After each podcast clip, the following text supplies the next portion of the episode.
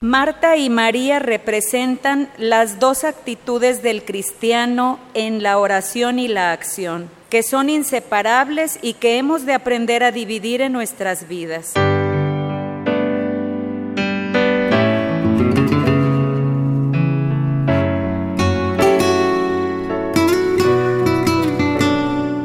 Bienvenidos a la Santa Misa.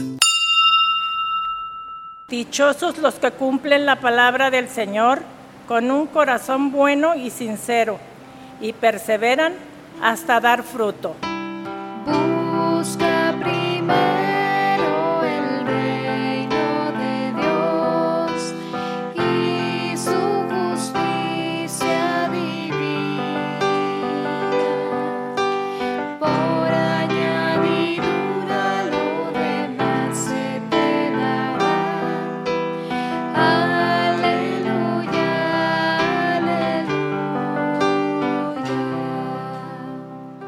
Señor esté con ustedes, hermanos.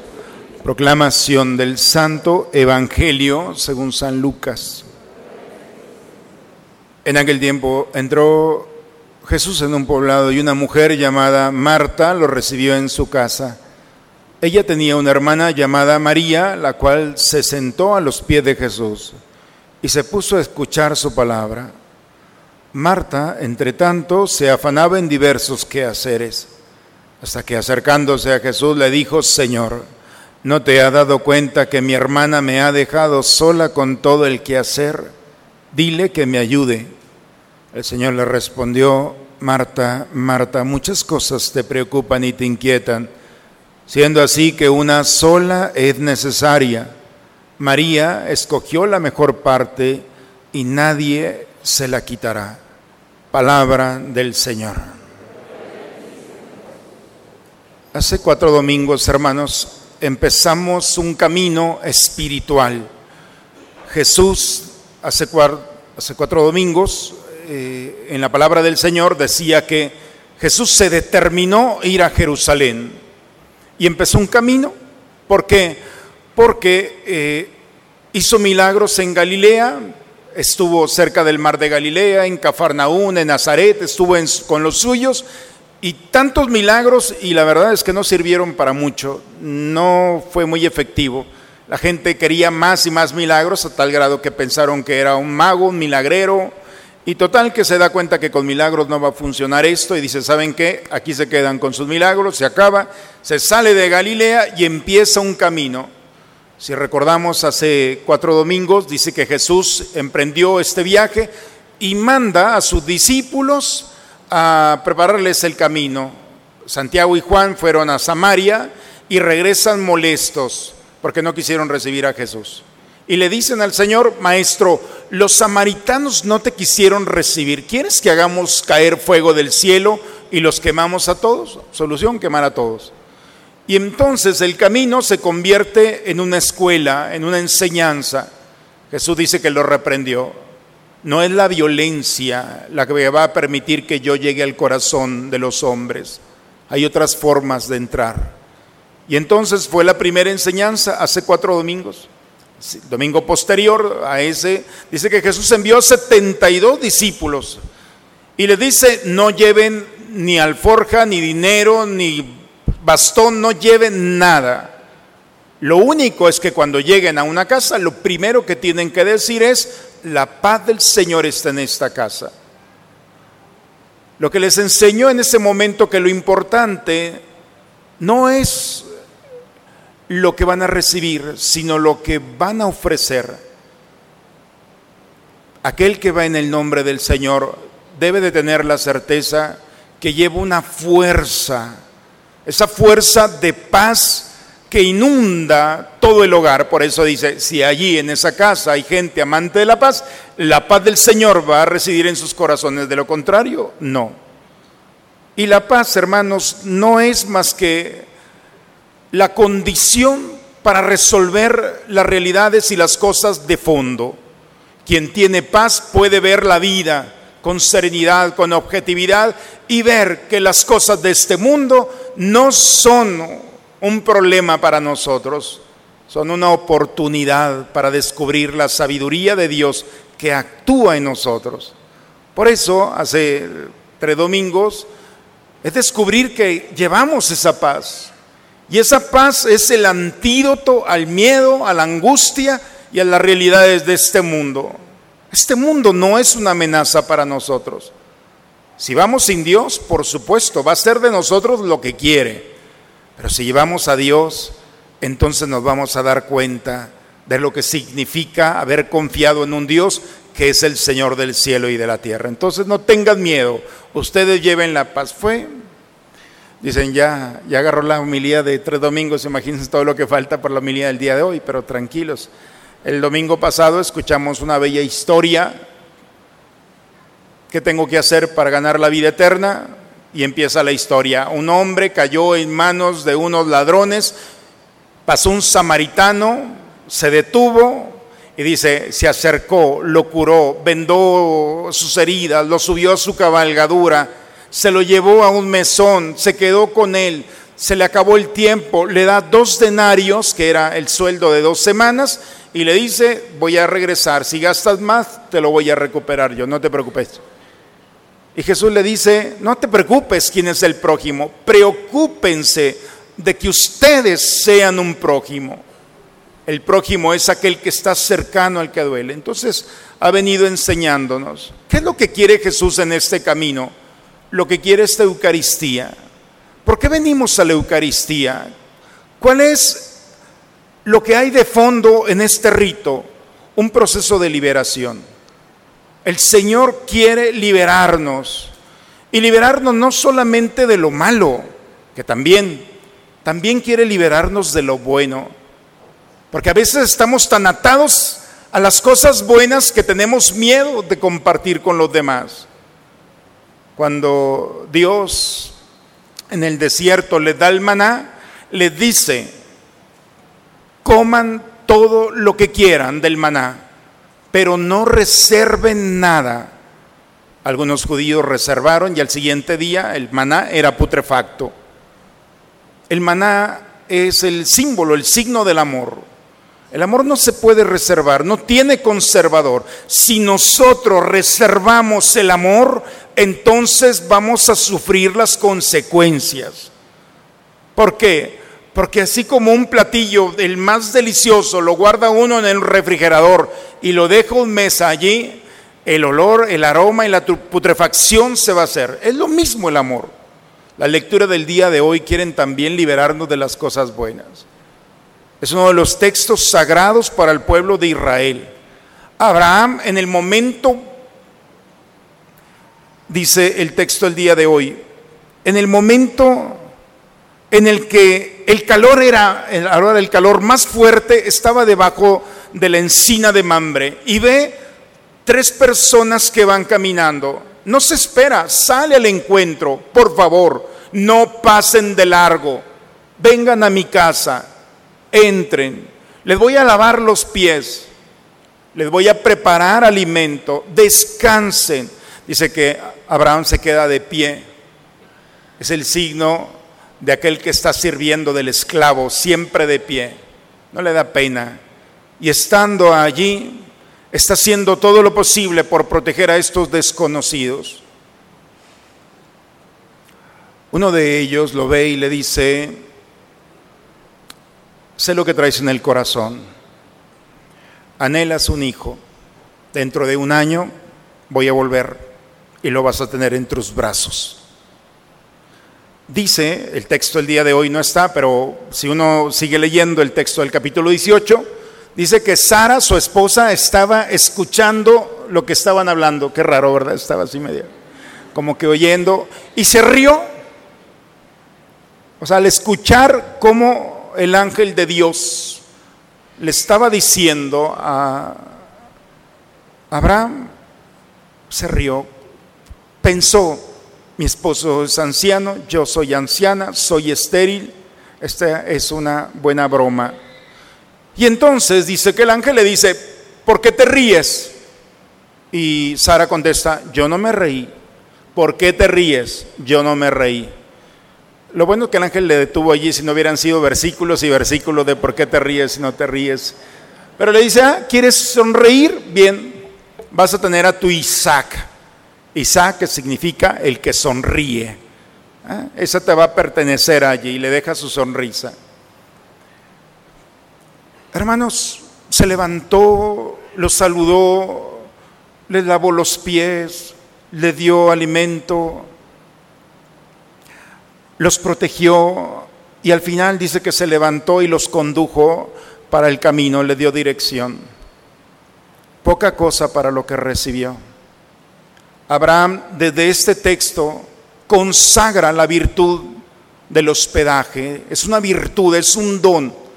La carta a los hebreos dice, mucho cuidado porque algunos de ustedes han recibido ángeles sin darse cuenta, dice Pablo. No sabemos, hermanos. Lo poco o lo mucho que hizo Abraham no se puede comparar porque el anhelo que traía en lo más profundo un hijo se le concedió. El Evangelio el día de hoy dice que Jesús iba a Jerusalén, va en este camino y llega a un poblado y entra a la casa de una familia, Marta y María. Este texto para nosotros oye cualquier cosa, pero este texto es un escándalo en tiempo de Jesús, porque no dice entró en la casa de fulanito de tal, siempre es un hombre el de la casa, y en cambio aquí entra a casa de una mujer, eso era mal visto en aquel tiempo. Y entonces entra en la casa de Marta y María, qué escándalo.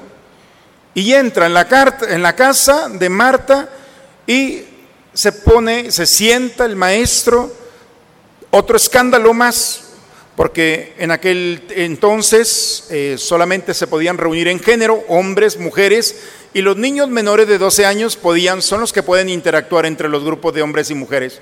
Pero Jesús se sienta y a los pies se sienta una mujer, María.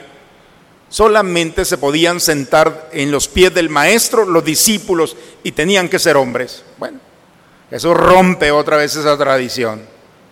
Y se sienta María y María se pone a contemplar la palabra de Dios.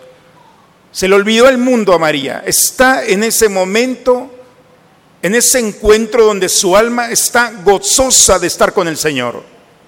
No le falta nada, no le sobra nada. Y Marta, que está haciendo todo lo necesario, la virtud del hospedaje está consagrada, es hija de Abraham, del pueblo de Dios, le han enseñado que tiene que recibir al, al peregrino, está haciendo cosas muy buenas, pero está cansada.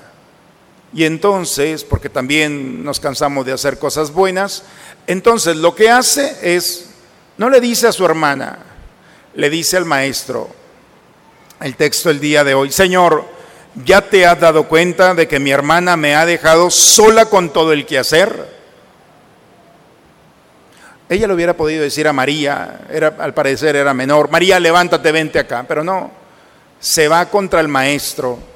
En otras palabras, hay que leer de fondo y le está diciendo, mírame maestro el lenguaje subversivo del amor. Cuando te digo una cosa, te estoy diciendo otra.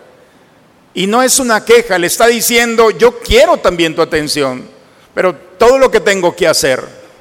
Y entonces dice que Jesús la ve con amor y le dice, Marta, Marta, muchas cosas te preocupan, te inquietan, tranquila, pero hay que saber hacer las cosas, aún las cosas buenas no se hacen solamente con un deseo hay algo más que perfecciona las cosas buenas.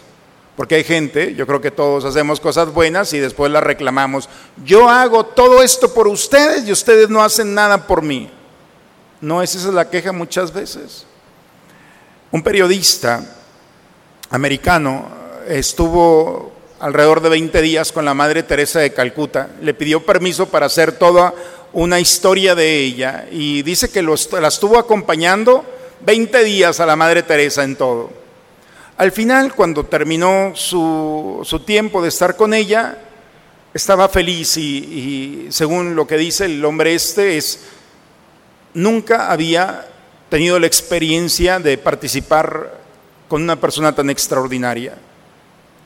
Pero le dice una observación, ustedes se levantan a las 4 de la mañana y de 4 a 6 de la mañana entran en su capilla a orar y después le dedican todo el día a los pobres.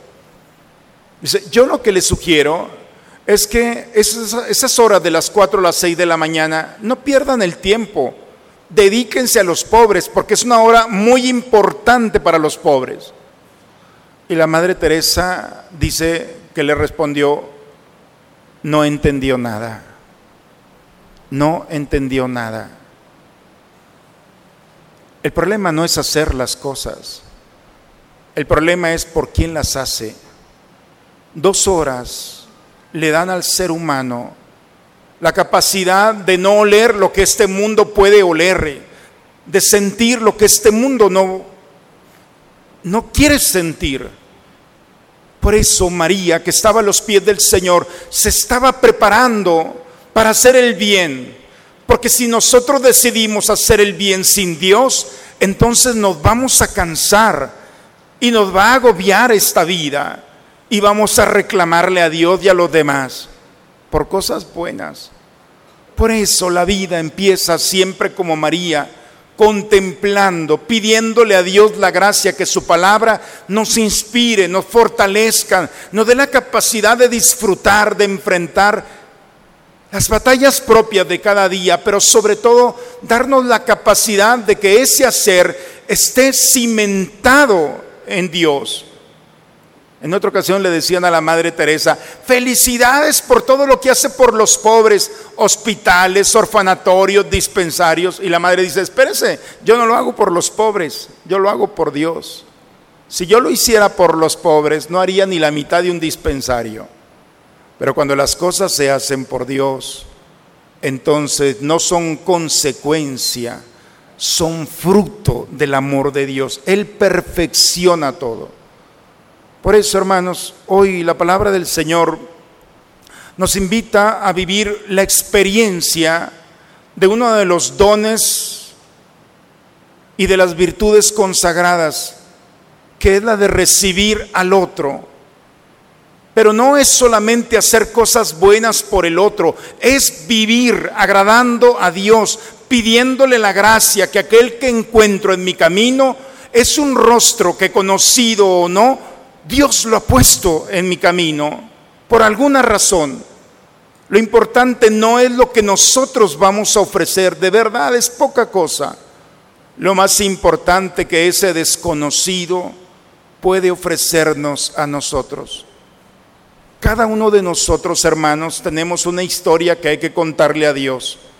Una historia de un momento en nuestra vida en la que no hubo una economía, sino nos dimos con generosidad. Son los momentos en los que quedan reservados en nuestra alma. Momentos en los que nuestra generosidad se vio plasmada en un acontecimiento y eso le da frescura a nuestra alma.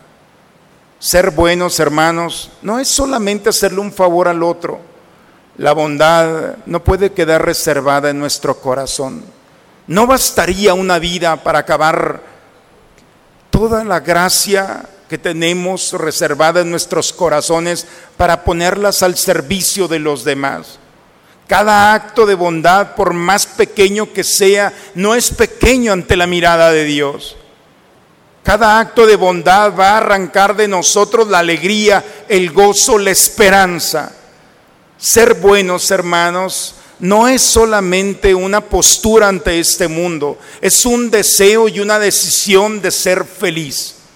Las personas más tristes en este mundo no son las que viven la desgracia de la pérdida de un ser querido o la pérdida de la salud. O No, las personas enojadas con esta vida son las que en algún momento reservaron el maná, la bondad y vieron a aquel que estaba delante como una amenaza y le dijeron, a ti te amo, a ti no.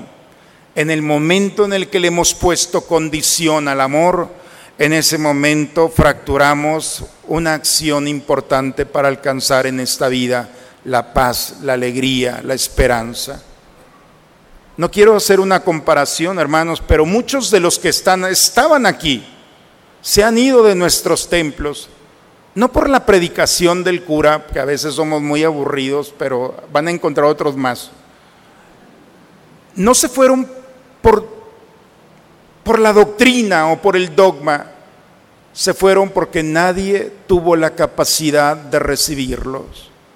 Nadie fue capaz de voltear y decirle hola. Qué triste es cuando esas personas van a un templo protestante y toda la comunidad sale a recibirlos. Se sienten amados, acogidos y parte de una familia. Qué triste es que nosotros venimos a un encuentro personal con Cristo, pero que no tiene esa capacidad de recibir al otro. Cuidado, porque se nos va a pedir cuentas. Hoy la palabra del Señor nos invita a no tener miedo de ser buenos, de no tener, nos vamos a arrepentir de haber hecho cosas malas, imprudencias y palabras, pero nunca nos vamos a arrepentir de haber sido buenos. Aun cuando el otro no quiera la bondad, no importa. Cuando uno decide que la bondad es para el otro, entonces ya cumplió con la misión de ofrecerlo. No le pidamos al Señor la alegría, esa es una decisión personal. Hoy la palabra del Señor en este camino a Jerusalén nos ayuda a desprendernos también de lo que Dios ha puesto en nuestros corazón. Que esa palabra, ese gesto oportuno, sea para nosotros una oportunidad de dejar y depositar la bondad que Dios ha puesto en nosotros en aquel corazón que el Señor pondrá en nuestro camino. No nos vamos a arrepentir. Tengan mucho cuidado. Lo mismo que dijo Pablo se los digo yo. Porque algunos se han encontrado con ángeles y no se han dado cuenta. El Señor tiene muchas formas. Estuve hambriento, sediento, desnudo, enfermo, encarcelado no dice, ¿cómo no? Me lo hiciste a mí. Ojalá, hermanos, que realmente nos arriesgamos, arriesguemos a amar en esta vida. Nos conviene, porque en esta vida nos van a amar también, pero en la otra nos está esperando la recompensa eterna. En el nombre del Padre, del Hijo y del Espíritu Santo. Padre, me pongo en tus manos haz de mí lo que quieras, sea lo que sea, te doy las gracias. Estoy dispuesto a todo, lo acepto todo, con tal de que tu voluntad se cumpla en mí y en todas tus criaturas. No deseo nada más, Padre, te encomiendo mi alma, te la entrego con todo el amor del que soy capaz, porque te amo y necesito darme ponerme en tus manos sin medida, con una infinita confianza, porque tú eres mi Padre. Señor, muéstrate benigno con tu pueblo, y ya que te dignificaste alimentarlo con los misterios celestiales, hazlo pasar de su antigua condición de pecado a una vida nueva por Cristo nuestro Señor. El Señor esté con ustedes, hermanos la bendición de Dios Todopoderoso, Padre, Hijo y Espíritu Santo, descienda sobre ustedes, sobre sus familias y permanezca siempre. Hermanos, la palabra de Dios el día de hoy no nos ha dicho nada nuevo, ¿cierto? Tenemos que ser buenos. Nuestros abuelos y nuestros padres desde muy pequeños nos han inculcado a ser buenos. Pero hoy la palabra del Señor nos invita a descubrir por qué se necesita la bondad porque no, la bondad no significa recibir cosas, sino esperar cosas buenas de aquel que vamos a recibir. El Señor viene a nuestro encuentro. Ojalá que seamos sensibles para ofrecerle lo mejor que tenemos. Vayamos en paz, la misa ha terminado.